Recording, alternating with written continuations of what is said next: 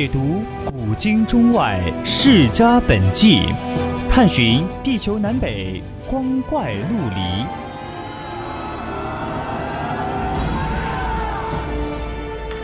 拨开历史迷雾，挖掘未解之谜。大千探奇，秘境追踪，VOC 广播电台百科探秘，为你展现神秘莫测的宇宙进程。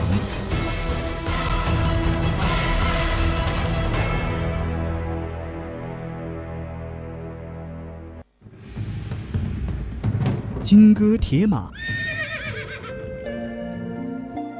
闭月羞花，一曲红妆书生剑，百转柔情女儿香。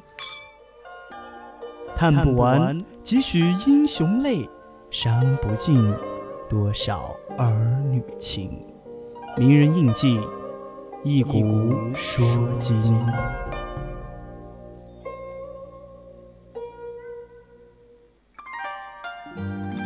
青春调频与您共享，亲爱的听众朋友们，下午好！您现在收听的是 FM 一零零四川宜宾学院校园之声 VOC 广播电台，我是实习播音赵新明，欢迎大家参与到我们的互动平台，你可以拨打我们的热线电话零八三幺三五三零九六幺，或者说加入我们的 QQ 听友群幺八二七八九二零幺。当然，你也可以在新浪微博上艾特 @VOC 广播电台，艾特 @VOC 赵新明，还有就是通过我们的微信平台宜宾 VOC 一零零来告诉我，我会尽量满足大家的心愿。好了，跟大家说了这么多，今天就开始进入我们今天的主题吧。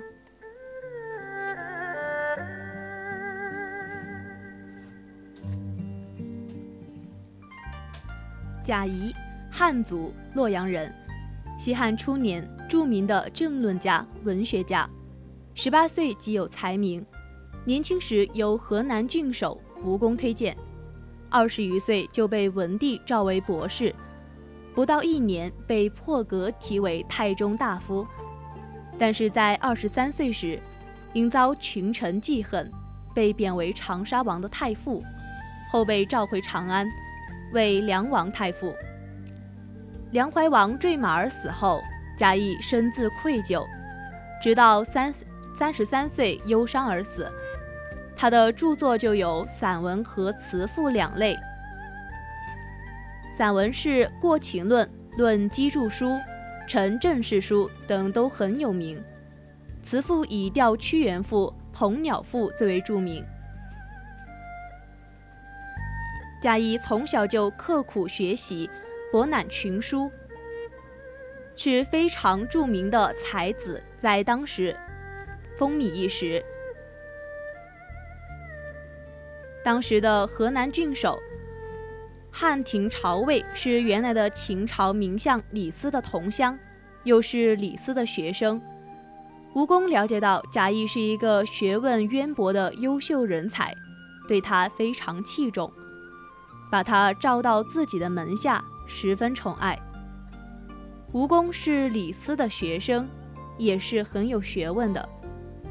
贾谊在他门下学习，受到很大的教益。这时，贾谊为了勉励大家学习，传授《春秋左氏传》。吴公治理河阳郡，在当时是非常政绩卓然的，社会十分安定。被评定为天下第一。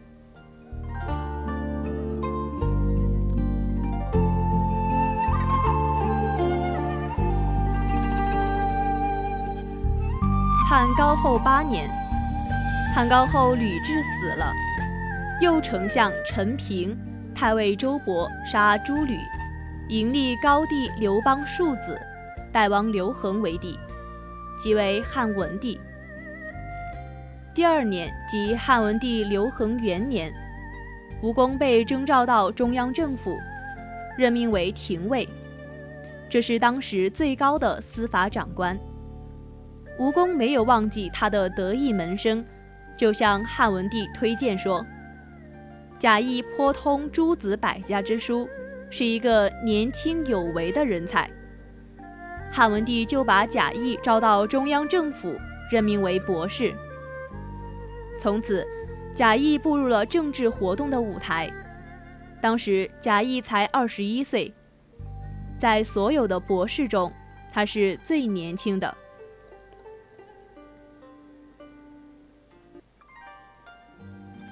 博士是一种被皇帝咨询的官员。每当汉文帝提出问题，让博士们讨论时，许多老先生一时讲不出什么来。但是贾谊与众不同，因为他学识渊博，又敢想敢说，因此对文帝提出咨询的问题，对答如流，滔滔不绝，说得有理有据。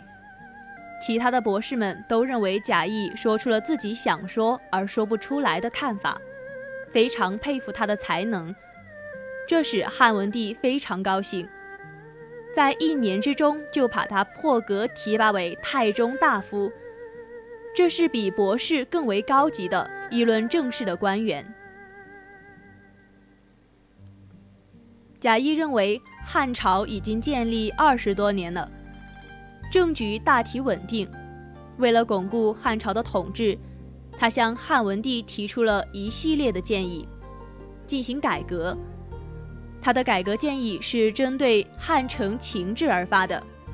他认为，汉承秦制袭了秦朝的败俗，废弃礼义，应该移风易俗，使天下回心向道。他建议制定新的典章制度。兴礼乐，改正朔，易服色，改官名等等。改正朔就是改变秦以水为德，以十年为一年之始这样的历法。易服色就是改变秦的服色上黑的制度，主张汉的服色应该是上黄。由于当时文帝刚刚即位，认为条件还不成熟。因此，没有采纳贾谊的建议。但是，他对贾谊的其他建议，文帝是采纳的。如文帝二年，贾谊提出了一个著名的《论机注书》，指出当时社会上出现的背本趋末，也就是弃农经商，以及奢侈之风日日以长的现象，对统治者不利。主张实行重农抑商的政策，发展农业生产，加强粮食储备，预防饥荒，以达到安百姓治天下及巩固汉王朝统治的目的。汉文帝采纳了他的建议，下令鼓励农业生产，这对恢复经济、建立封建统治的经济基础起了积极作用。在当时符合社会的发展，但是重农抑商作为作为封建统治者长期的既定政策，限定了商品经济的发展。越往后，它的消极作用也就越明显。在当时，贾谊还帮助汉文帝修改和订立了许多的政策和法令。以及遣送列侯离开京城到自己封地的措施，汉文帝都一一采纳。但是这些法令和措施的实行还是有阻力的。例如，遣列侯到自己的封地去，实行起来就很困难，很多功臣不愿意离开京师。当时，丞相陈平已经死了。功劳最大、权力最大的是将侯周勃。汉文帝让周勃带个头，就免了他的丞相职务，到自己的封地去。这样一来，诸侯们才陆续离开京师。由于这个建议是贾谊提出的，就难免得罪了这些功臣元老。贾谊的进步主张，不仅在文朝起了作用。更要更重要的是，对西汉王朝的长治久安起了重要影响。他以清醒的历史意识和敏锐的现实眼光，冲破文帝时圣相承上的道家黄老之学的束缚，不顾当朝元老旧臣的排挤与诽谤，为汉家王朝制定了仁与礼相结合的政治蓝图，引起当时的最高统治者汉文帝的重视，并在历史上留下了深刻影响。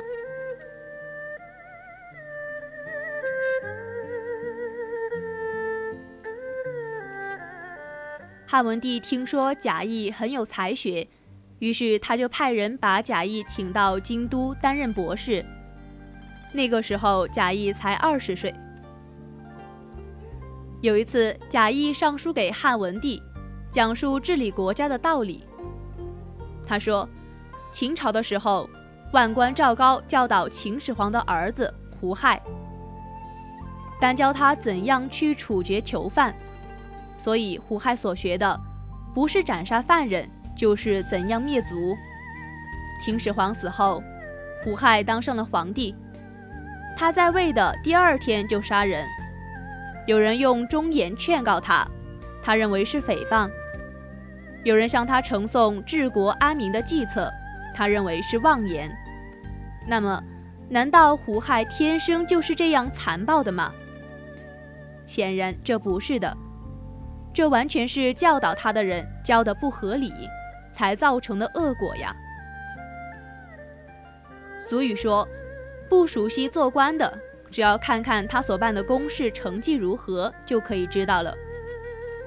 俗语又说，前车之覆，后车之鉴，看到前面的车子倒下，后面的车子就应该作为警戒。秦朝灭亡的前车之覆，应该作为我们的后车之鉴呀。汉文帝看了上书，认为贾谊讲的很有道理，不久便把贾谊升为大夫。后来，汉文帝想继续提拔贾谊，但是却遭到将侯周勃等人的反对。于是，汉文帝派贾谊出任长沙王太傅，后来又调任梁王太傅。贾谊一直郁郁不得志，死的时候年仅三十三岁。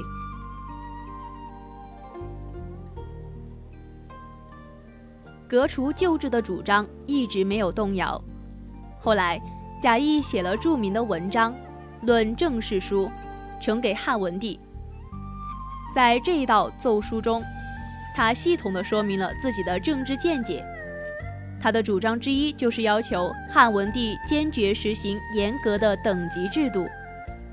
他认为，皇帝是至高无上的，皇帝下边的大小官吏。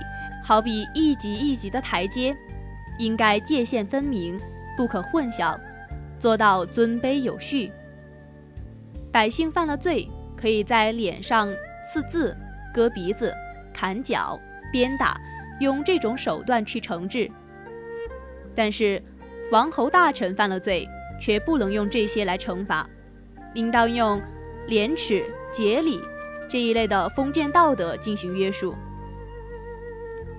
王侯大臣犯了天大的罪，也只可命他自杀，因为他们是皇帝身边的达官贵人。当中，贾谊还引用一个谚语：“欲投鼠而忌器。”对于王侯大臣们的处罚也是这样，他们是皇帝身边的人，对他们是用惩治老百姓的刑罚，就会损害皇帝的尊严。贾谊自幼聪慧好学，极有才华。长大后被文帝召为博士，后又担任中大夫。他因才华出众，遭到了很多人的嫉妒。这些人就在文帝面前诬陷他，于是贾谊被折迁，成为了长沙王太傅。政治上的不得志使他以屈原自缢。写下了著名的《吊屈原赋》。后来，汉文帝又把他召回宫中，要他担任梁王刘一的太傅。梁王是汉文帝最宠爱的儿子，文帝希望他将来能够继承皇位，希望贾谊可以好好的教导他，让刘一多读一些书。贾谊听了之后说：“辅导皇子。”教他读书固然重要，但更重要的是教他怎样去做一个正直的人，秦朝末年，赵高教导秦二世胡亥，传授给胡亥的是严刑酷狱，满门抄斩。所以，胡亥一当上皇帝就乱杀人。难道胡亥本性生来就坏吗？他之所以这样，是教导他的人没有引导他走上正道，这才是根本原因所在。后来，贾谊到梁国上任，担任太傅，细心教导梁王。可是梁王不慎摔马而死。贾谊认为自己没有尽到太傅的责任，因此终日郁郁不乐，常常哭泣。一年多后，抑郁而终，年仅三十三岁。后来，“草菅人命”这个成语就用来形容把人命看作野草。比喻反动统治者随意虐杀人民。这些名人果然都是有一些奇怪的，毕竟我们和他们的思想境界就不在一个高度。有时候我真是无法理解他们到底在想些什么。像贾谊这样的人，为什么会内疚到抑郁而终？要是他活着，会不会有更大的贡献？这就不得而知了。汉文帝十一年，梁怀王刘一入朝，骑马摔死了。贾谊感到自己身为太傅，没有尽到责任，心情十分抑郁。但是尽管如此，他还是以国事为重，为文帝出谋献策。因为梁怀王刘一没有儿子，按例他的封国就要撤销。贾谊感到。如果这样做将对整个局势不利，不如加强文帝的两个亲子淮阳王刘武和代王刘参的地位。为此，贾谊建议为梁王刘一立继承人，或者让代王刘参迁到梁国来，扩大梁国和淮阳国的封地，使前者的封地北到黄河，后者南到长江。从而连成一片。这样一来，一旦国家有事，梁王国足以抵御齐赵，淮阳王国足以控制吴楚，陛下就可以安然消除山东地区的忧患了。文帝听了贾谊的建议，因代王封地北接匈奴，地位重要，没有加以变动，就迁淮阳王刘武为梁王。另外，城阳王刘喜为淮南王。后来，吴楚七国之乱中，梁王刘武坚决抵御的作用来看，根据贾谊的这个建议所做的部署，确实是深谋远虑。贾谊的进步主张，不仅在文帝一朝起了作用，更重要的是对西汉王朝的长治久安起了重要作用。如景帝刘启时，赵错提出削藩政策，就是贾谊主张的继续。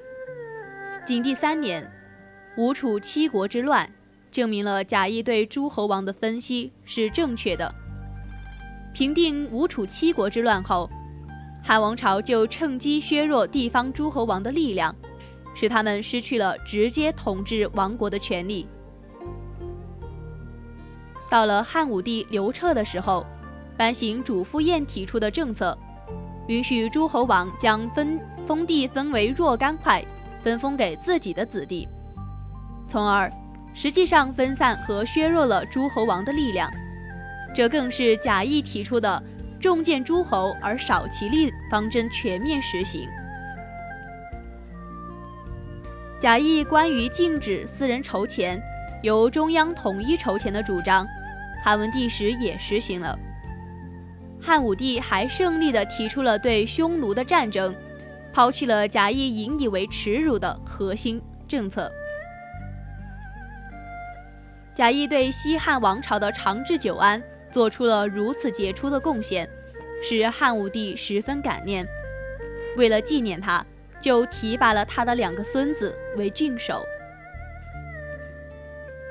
贾谊作为杰出的政治家和思想家而载入史册，他的历史贡献是不可磨灭的。贾谊在忧郁中死了，当年他才三十三岁。纵观贾谊一生，未登公卿之位，但是他具有远见卓识的政论和建议，文帝还是比较重视，大略是实行了的。这是那些身居高位而碌碌无为的公卿们所不能比拟的。